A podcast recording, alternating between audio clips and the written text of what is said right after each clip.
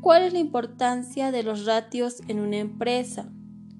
Son estados financieros muy importantes para evaluar las fortalezas y debilidades de una empresa.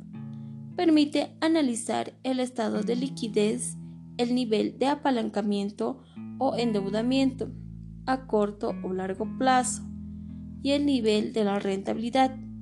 Ayuda a que los gerentes tengan una orientación hacia estrategias a largo plazo, además de toma de decisiones a corto plazo. Gracias.